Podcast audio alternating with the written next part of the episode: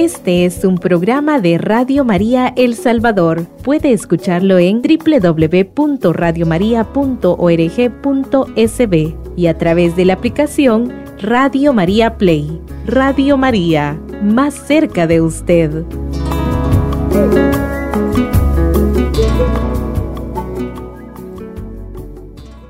Pues vamos a comenzar a explicar. Primero, hermanos, la parroquia ya sabemos que no solamente es un territorio, no solamente es un mapa, sino que la parroquia, como dice un documento, la parroquia está fundada en la comunidad de los creyentes.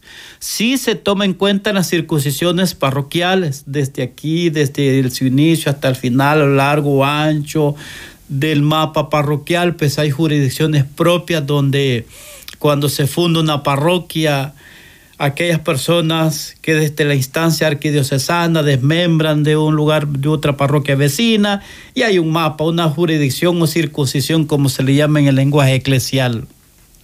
Pero la parroquia está fundada sobre la comunidad de los creyentes, donde su pastor propio es el párroco, eh, según dice Lumen Gentium. Entonces, pero hay una gran diferencia entre decir que la parroquia está fundada sobre la comunidad de los creyentes a decir que la parroquia está edificada en los que han aceptado la fe. Y aquí vamos con el término propio, característica de una parroquia evangelizada y evangelizadora. Repito, para aquellos que están haciendo sus apuntes, repito, una cosa es decir la parroquia está fundada sobre la comunidad de los creyentes ese es un término general, pero un término con los fundamentos pastorales de la misión, pero la parroquia está edificada en los que han aceptado la fe, puesto que la parroquia tiene como primer tarea la transmisión de la fe mediante el anuncio del Evangelio. Y Evangelio Enunciando en el número 14 dice que la iglesia existe para evangelizar.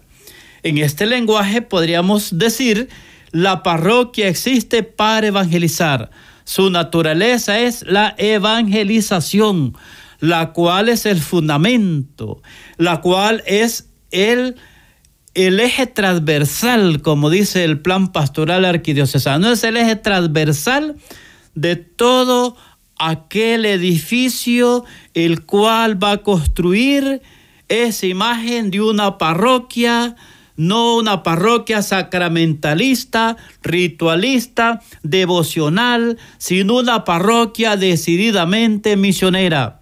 Porque todo tiene su principio, su cimiento, su fundamento, como podríamos decir, es la misión evangelizadora, donde se va a esparcer la semilla del reino, donde nacerán, hace poco leíamos el Evangelio del Sembrador, donde dice que las semillas fue, fue extendida, fue regada, alguna cayó, y aquí va la creatividad de quien está evangelizando y la disponibilidad de quien es evangelizado.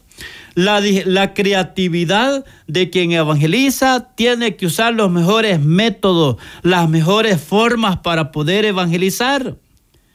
Y también la disponibilidad de quien es evangelizado. Por eso es bien importante en este, en este sentido la oración, la espiritualidad misionera para poder llevar el Evangelio no solamente de una forma así eh, programática, sino lo que el Espíritu Santo va poniendo, va iluminando la mente y el corazón de los, de los misionados, para, o de los que misionan misionan, quiere decir los que evangelizamos, y los misionados, los que aceptan el Evangelio. Ahora vamos a ver algunos elementos bien precisos, hermanos, que eh, pues como estamos tratando del tema precisamente características de una parroquia evangelizada y evangelizadora, un elemento importante, me gustaba como un autor mexicano lo expresa, que una de las primeras características es la Eucaristía, indiscutiblemente. Recordemos que el querigma es como, eh, es el fundamento donde se va a esparcir la semilla. Pero la Eucaristía es la fuente y la cima de toda la vida cristiana. ¿Quién lo dice? El Catecismo de la Iglesia numeral 1324. La Eucaristía, fuente y cima de toda la vida cristiana, puesto que la Eucaristía convoca a la Iglesia. La Iglesia hace posible la Eucaristía. Y de la Eucaristía es enviada a la Iglesia a evangelizar. Ahora por eso es que la, la misa tiene que tener esa dimensión misionera. La misa tiene que tener esa clave misionera. Todos los que participamos de la misa, todos los que celebramos la misa y quien preside la Santa Misa. Todos los que participamos de la misa, los coristas, los lectores, los cantores, los monitores, desde la presentación hasta el buen hacer, hasta el buen oficio, el leer con elocuencia, el saber que cuando usted lee, después que termina de leer, dice palabra de Dios, después que le termina de leer el que preside, palabra del Señor o con celebrante. Es la palabra de Dios, primera salmo y segunda lectura. Evangelio, palabra del Señor.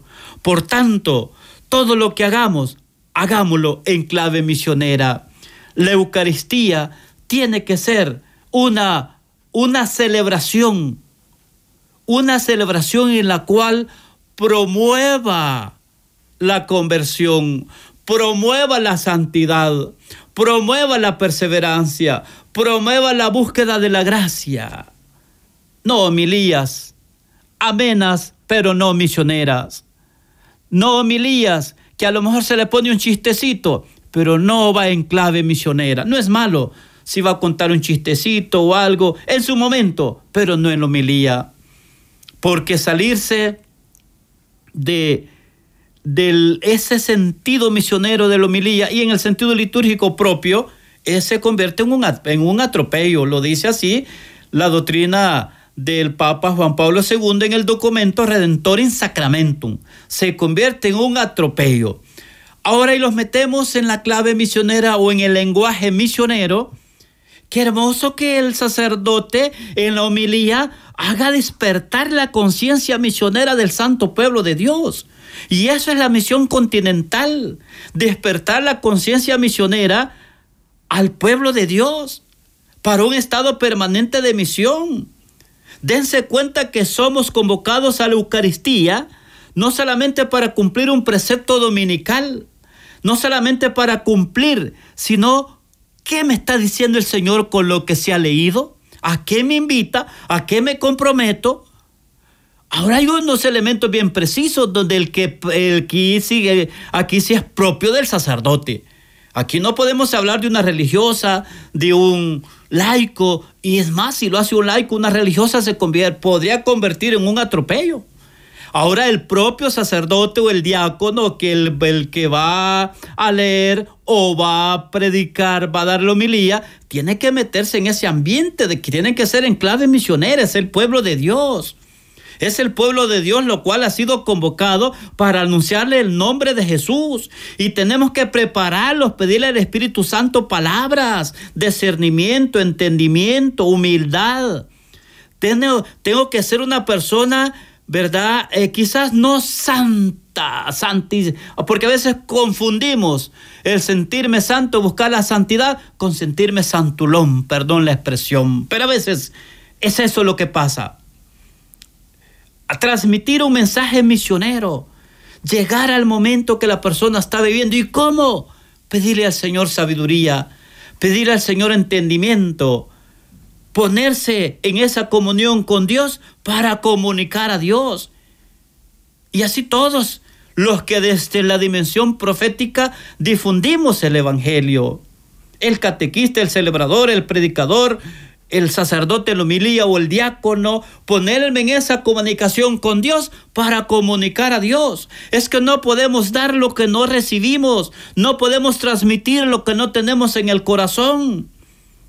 La iglesia está llena de maestros, de personas que pueden explicar la fe de forma teológica, de forma doctrinal, y es admirable. Pero querigmáticamente no hemos pasado por el querigma, por la prepa del querigma. Somos maestros, pero no hemos pasado por el querigma, por la prepa del querigma, no hemos iniciado ahí. Una fe que se explica desde la intelectualidad ayuda de gran manera, instruye personas, educa la fe. Pero cuando se transmite desde la experiencia de Dios, lo que usted está transmitiendo, lo que usted está enseñando, se convierte en el testimonio de lo que Dios ha hecho en su vida. Y lo que enseñamos, lo que transmitimos, será más convincente, será más edificador, le ayudará a la gente a comprender el misterio de Dios. ¿Qué quiere Dios para mí? ¿Qué busca Dios en mí? ¿O qué busco yo en Dios? Mis amadísimos hermanos, ese es un elemento bien importante. Y no quiero ahondar tanto de, de la Santa Eucaristía. Es un elemento esencial, primordial.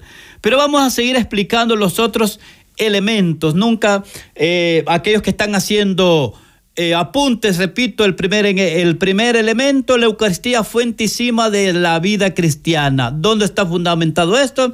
En el Catecismo de la Iglesia, numeral 1324. Eso lo dice el Catecismo. La Eucaristía fuentísima de toda la vida cristiana. Y luego viene el otro elemento. Me gustó esto que leía de un autor, puesto que la Eucaristía convoca a la iglesia.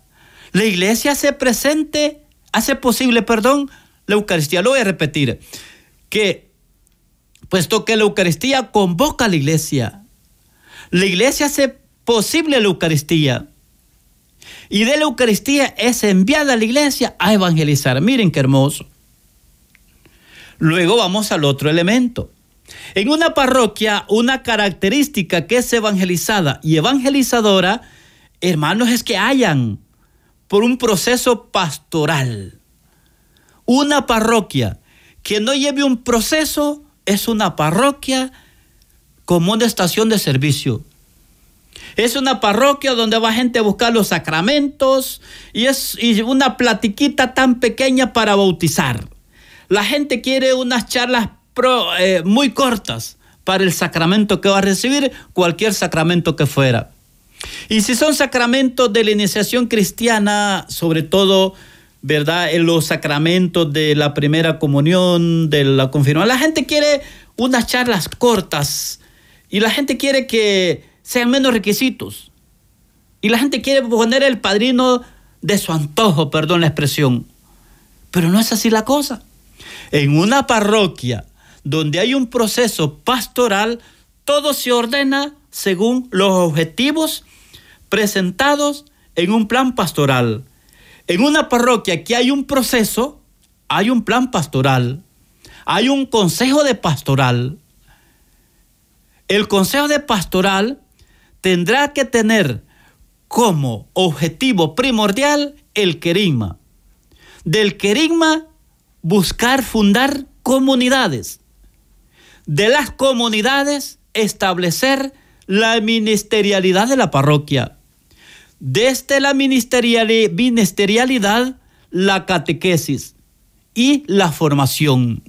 Formación que tiene que ser doctrinal y tiene que ser en base al ministerio o pastoral donde usted y yo tenemos incidencia.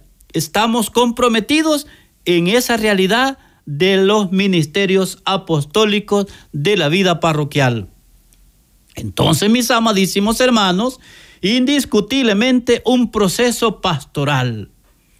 Hay distintos procesos pastorales, podría ser el sistema cine. Ah, el padre Jorge Grande que vino la vez pasada este programa hablaba del que llevan en su parroquia rabinos y discípulos. Y así distintos procesos, pero un proceso siempre va a tener como fundamento para la estabilidad, para la edificación de su parroquia, la misión evangelizadora. Misión evangelizadora que buscará tres cosas importantes. Tres cosas importantes buscará la misión evangelizadora. Y esas tres cosas importantes serán, número uno, personas convertidas. Número dos, personas convencidas. Y número tres, personas convertidas. Lo vamos a repetir y con mucho gusto. hay personas que miran este, este programa. Hace poco me comunicaba, los comunicábamos con un amigo que está en Italia, él es salvadoreño, Jaime Morán, lo saludo, aprovecho. Decía, veo tu programa en Radio María. Y sé que de personas que, que, que hacen sus apuntes. Y con mucho gusto repito algunos elementos. Por ejemplo, decíamos que buscamos en la misión evangelizadora tres cosas importantes, tres elementos. Buscamos personas convertidas, convencidas y comprometidas. ¿Por qué? Porque solo personas convertidas serán capaces de asumir, por lo convencidas por la acción del Espíritu, un compromiso maduro, un compromiso eficaz, un compromiso en el cual lo haga con una claridad de lo que soy, de lo que hago y de lo que se me ha delegado. Porque muchas veces en las parroquias hay personas que están en distintos ministerios pastorales y están en todo, pero no han pasado por la puerta. Y esa puerta es el querigma.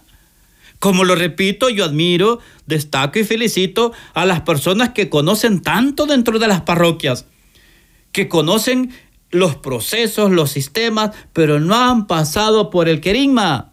Personas que están en los ministerios, que son maestros, pero no son testigos, como dice el documento Redentorismicio. Que el hombre moderno ya no le cree al maestro, le cree al testigo.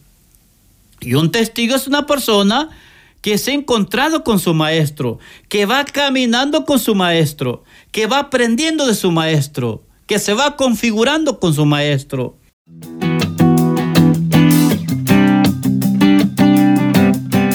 Radio María El Salvador, el podcast, cada vez más cerca de ti.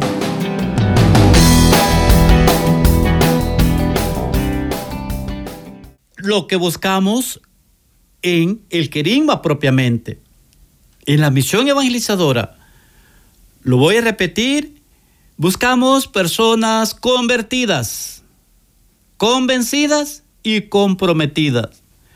Convertidas, ese es el, el eje primordial o el eje transversal de todo proceso.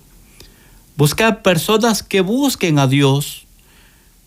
Por eso leemos nosotros en lo que dice y lo conocemos los que estamos en, este ambiente de las parroquias misioneros, conocemos lo que dice Evangelio Enunciandi en el número 18, que evangelizar es llevar el mensaje de Jesucristo a todos los ambientes de la humanidad y transformar desde dentro, transformar el corazón, transformar la mente, transformar el corazón, y eso es lo, a esto se le llama metanoia, la transformación de la mente y la transformación del corazón. Se le llama metanoia, la conversión de una persona. Personas convertidas. Una persona que se ha dado cuenta de la vida que llevaba y el proyecto de Dios que le es ofrecido en el querigma. Por eso es que el fundamento del querigma siempre va a iniciar con el amor del Padre. Porque el amor es el sentido del cristianismo. El amor es la cumbre y la cima de la misión evangelizadora de la iglesia. El amor. Pues de hecho el documento Allente Divinito del Vaticano II habla algo bien hermoso, que la misión brota de la caridad de Dios, del amor desbordante, de ese amor desbordante, que, que por amor y misericordia decide por sí mismo salvar a la humanidad. Y luego ya los misionólogos, los misionólogos hablan de la misión de la creación, la misión de la redención y la misión de la redención. Misión de la creación, misión de la redención y misión de la santificación. Entonces el amor es el sentido. En el querima cuando yo me doy cuenta que Dios me ama, que Dios me perdona, que me acepta como, si me acepta tal y como soy, con mi propio rostro, mi propia realidad, mi propia historia, me doy cuenta de lo vano que he sido en mi vida anterior y de lo lleno que puedo estar por la luz del Espíritu Santo, la asistencia del Espíritu Santo, desde que hago mi retiro hacia adelante.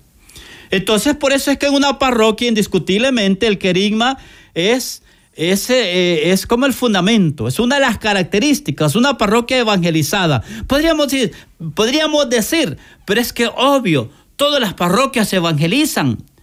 Todas las parroquias tienen catequesis, todas las parroquias tienen esto, tienen lo otro, tienen una pastoral. En todas las parroquias se celebra misa. En todas las parroquias hay formación presacramental. En todas las parroquias hay bodas previo al matrimonio. Presacramental encierra todo. En todas las parroquias hay. La gran pregunta es, ¿son parroquias evangelizadas y evangelizadoras?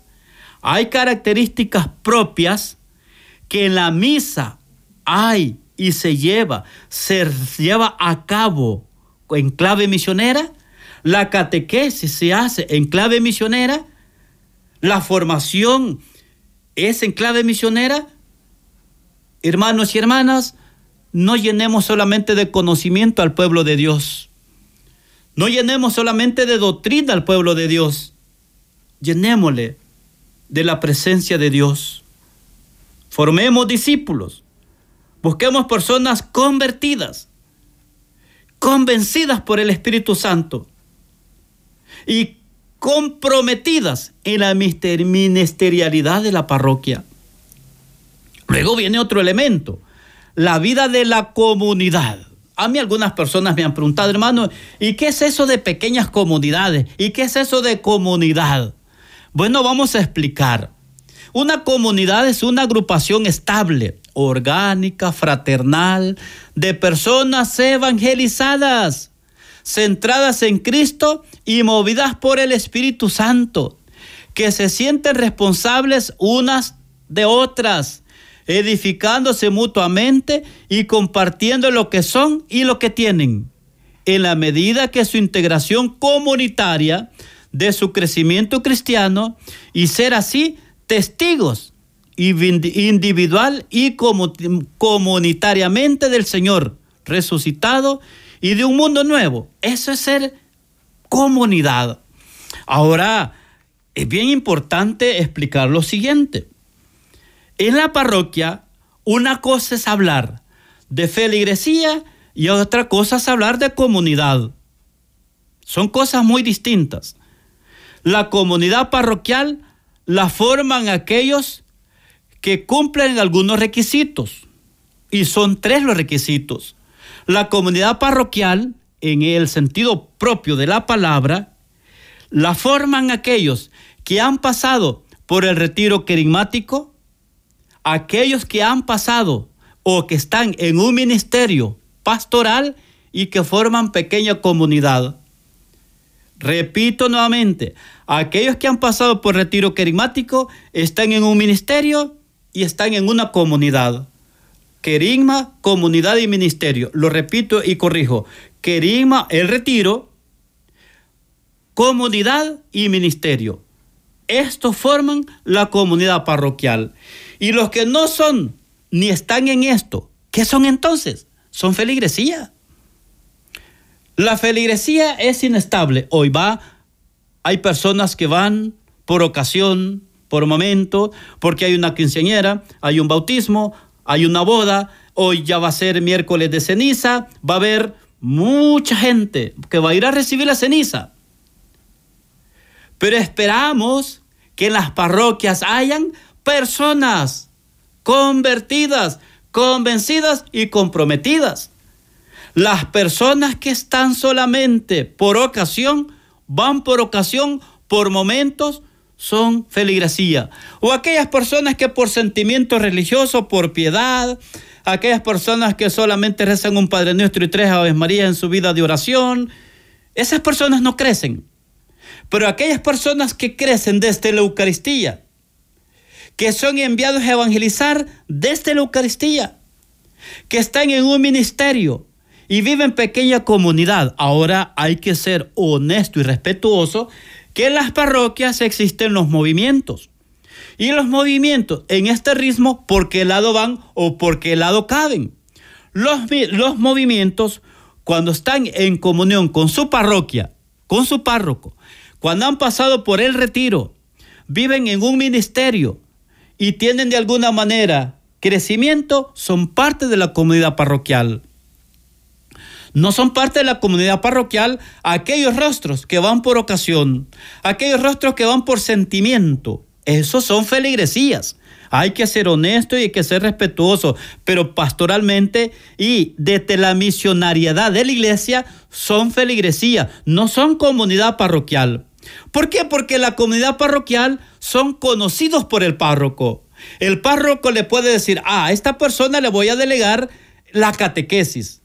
Le voy a delegar la pastoral para los enfermos, la pastoral social, la pastoral para las familias. ¿Por qué? Porque son, son rostros conocidos. Son rostros conocidos por el párroco. Ahora, otro elemento importante, que en todo proceso pastoral, la cabeza es el párroco. Y como decía un libro muy viejito de las pequeñas comunidades del sistema integral de la nueva evangelización, decía, el párroco no es el sombrero, el párroco es la cabeza. Por tanto, la cabeza siempre va adelante. La cabeza siempre está coordinando, evaluando, trabajando. La parroquia no puede existir solamente para hacer excursiones, para hacer rifas, para hacer pupuseadas, para hacer cosas que no son malas, pero desde el sentido propio pastoral, la parroquia, que subsiste solamente de actividades de esta naturaleza, no es una parroquia evangelizada ni evangelizadora. ¿Por qué? Porque una parroquia evangelizada tendría que subsistir del diezmo de las parroquias, del diezmo de los fieles o la ayuda de acuerdo al alcance, pero no ver a la parroquia, a los fieles como la vaquita lechera hay que darle rifas, hay que darle sobres, hay que ser honesto, que vienen sobres del arzobispado y son un y son un medio en el cual nosotros tenemos que trabajar en obediencia, en respeto y coordinación con la arquidio, con el arzobispado. Ejemplo, la, los sobres de la solidaridad, que son el miércoles de ceniza, la ofrenda que cae ahí, la ofrenda del domo, que se da un sobre, y todo lo que viene del arzobispado, ese es un, un extra, que si hay que hacerlo, claro, por supuesto que sí. Pero la parroquia, el sostenimiento de la parroquia, tiene que tener su fuente en lo que los fieles van a aportar. Hay gente que va a las vigilias, que no vive la vigilia porque está vendiendo chuco, porque está vendiendo esto, está vendiendo lo otro, está vendiendo esto. No van a la misa porque están vendiendo esto. Así la gente no va a crecer. Así la gente no va a caminar. Que hayan en las parroquias personas que van a la misa, no que van a vender producto. Una parroquia evangelizada le está tirando sobres mensualmente a las personas responsables, conscientes, responsables con Cristo, la iglesia y los hermanos. Lo que pasa es que hay que catequizar, hay que evangelizar. Los diezmos no son para otro fin, sino para el sostenimiento de la misma, el mismo caminar pastoral de la parroquia. Los diezmos no son para pagar los recibos. Los diezmos son para comprar material de las pequeñas comunidades, material para formación misionera del equipo de evangelización de todos los misioneros. Y en eso se distingue una parroquia, o esas son las características de una parroquia evangelizada y evangelizadora. Entonces, mis amadísimos hermanos, qué valioso ver que el proceso que la iglesia me presenta, primero el querigma, luego del querigma vienen las pequeñas comunidades o grupos de crecimiento. Hablaba, hay movimientos. Luego vienen los, las, lo voy a repetir para aquellos que van haciendo apuntes. Número uno, querigma, o sea, hay que evangelizar. O sea, el retiro, pues esa es la corona de la evangelización, por eso se le llama retiro de evangelización o retiro querigmático. Luego las pequeñas comunidades, luego los ministerios, luego la formación y la catequesis. En la formación es bien importante que la formación tenga esos dos objetivos muy valiosos. Vaya como ayudándole al discípulo a crecer, a vivir en comunidad, a vivir en parroquialidad, a saber comprometerse, a saber responder a los desafíos que va presentando este mundo. Porque hay gente que le va a decir a usted, y vos que solo en la iglesia pasás, no tenés oficio que hacer. Solo vas a la misa, vas a la reunión y no cambias. Por eso la pequeña comunidad me ayuda a crecer, a ir respondiendo a los desafíos. Por eso hay un elemento que se llama medios de crecimiento. ¿Cómo soy en mi realidad en la familia, en la sociedad? Hay una parte social donde hay que ir a ver enfermos. Donde hay una parte fraternal donde hay que perdonarse los unos a los otros. La pequeña comunidad me ayuda a crecer y a madurar. Por eso es bien importante la catequesis. La catequesis, que es la formación en la fe sistemática, progresiva y organizada. La catequesis nos tiene que ayudar también a formar discípulos, como lo dice Catequesis Tradende.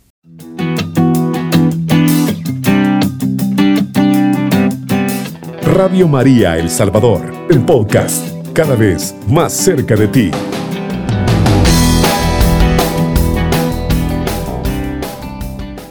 cómo vive su compromiso, cómo está en su parroquia estos tres elementos que hemos mencionado, que es el fundamento del querima, buscar personas convertidas, convencidas y comprometidas.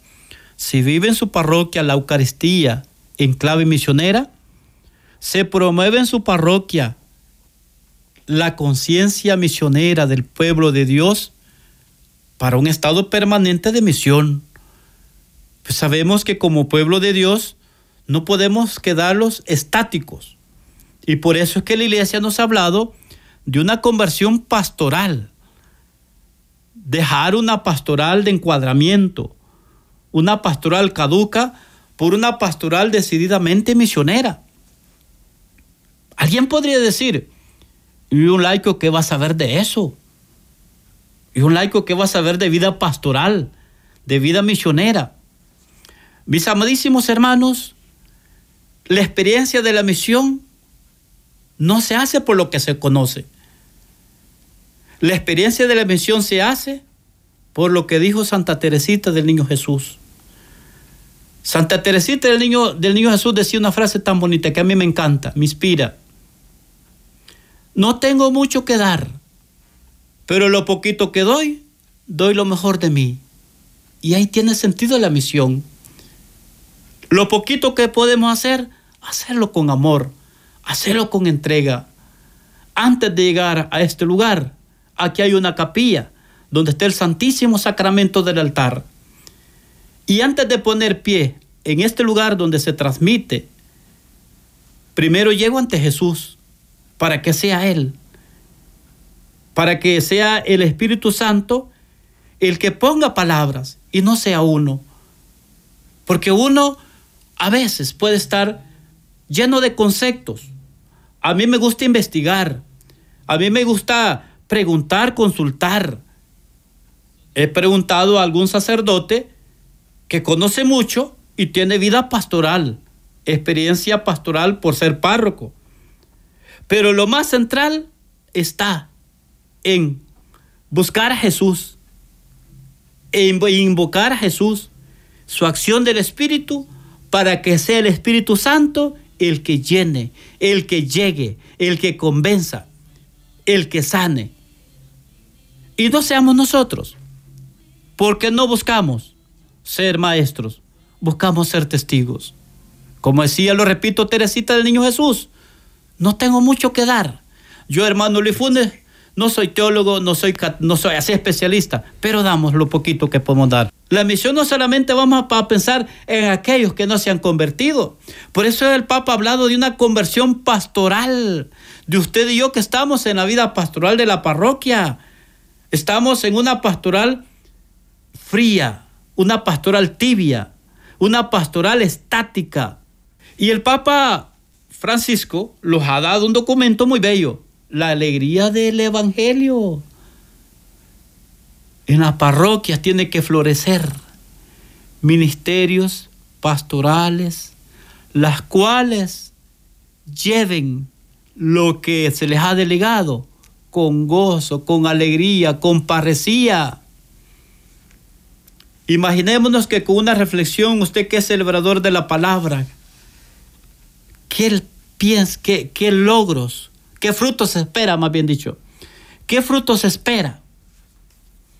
Y si yo me he preparado con conceptos, con todos aquellos elementos de la semántica, de la protosemántica, términos en hebreo, términos en griego, porque todo esto se mira en la exégesis de la Biblia. Y yo me admiro a personas que conocen tanto, que conocen bastante y de destacar. Pero maestros son aquellos que antes de ponerse ante la comunidad a predicar, han doblado rodillas ante Jesús. Antes de pensar en una elocuente predicación, han pedido la unción del Espíritu Santo para que sea Él el que tome sus palabras. Para que sea Él. Y a mí me gusta lo que decía Monseñor Victorino Gerardi, obispo emérito de Tilarán, Costa Rica. Y decía que el pecado más grande es el activismo eclesial, el asistencialismo el hacer funciones, esto no edifica. Esto te hace cubrir una necesidad. Vas porque vas a hacer una función. Vas porque vas a asistir. Pero cuando tú en la predicación te pones en sintonía con Dios, hablas con Dios y luego Dios va a hablar en ti, por la, ante la comunidad. Por eso es bien importante que nosotros como parroquianos no le dejemos todo al párroco. El párroco es la cabeza indiscutiblemente aquí en la China. El párroco es la cabeza y no es el sombrero, decía un libro muy antiguo de las pequeñas comunidades.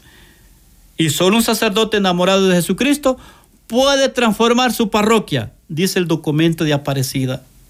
Por tanto, usted y yo que también somos laicos, 209 del documento de Aparecida dice, los laicos somos los que hacemos la función de Cristo, sacerdote, profeta y rey desde nuestra condición, que estamos invitados a dar testimonio. El mismo documento de Aparecida dice que los cristianos somos luz y sal en la realidad del mundo.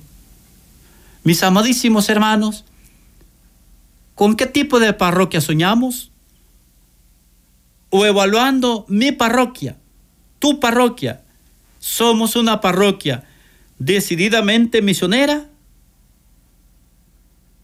No caes quizás, no he comprendido ni la misio ad intra, mucho menos la misio ad extra. Ejemplo, en las parroquias, la, siempre todos los, los, los, las organizaciones pastorales de la iglesia está el triple ministerio. En algunos planes vicariales, las prioridades. La parroquia va a crecer buscando personas convertidas, convencidas y comprometidas. Que en las parroquias se den esos sobrecitos donde cada mes se dé un aporte para sostener la vida pastoral de la iglesia. Hay gente que no vive su fe. Imaginémonos gente que madrugan si hay misa de 5, si hay misa de 4 y tienen que llegar a las 3 porque tienen que, tienen que llegar una hora antes porque tienen que preparar el material para el producto que van a vender. Esa gente se desvela, va a gastar para su pasaje, va a, eh, perdón, quizás no va a perder el tiempo, pero no va a edificar su vida cristiana de la Eucaristía. Y así no crece la vida de fe, así no crece la vida eclesial. Si hemos dicho que el catecismo dice que la Eucaristía es la fuente y la cima de toda la vida cristiana. Y la iglesia hace, la iglesia es convocada por la Eucaristía. La iglesia hace posible la Eucaristía. Y desde la Eucaristía la iglesia se envía a evangelizar.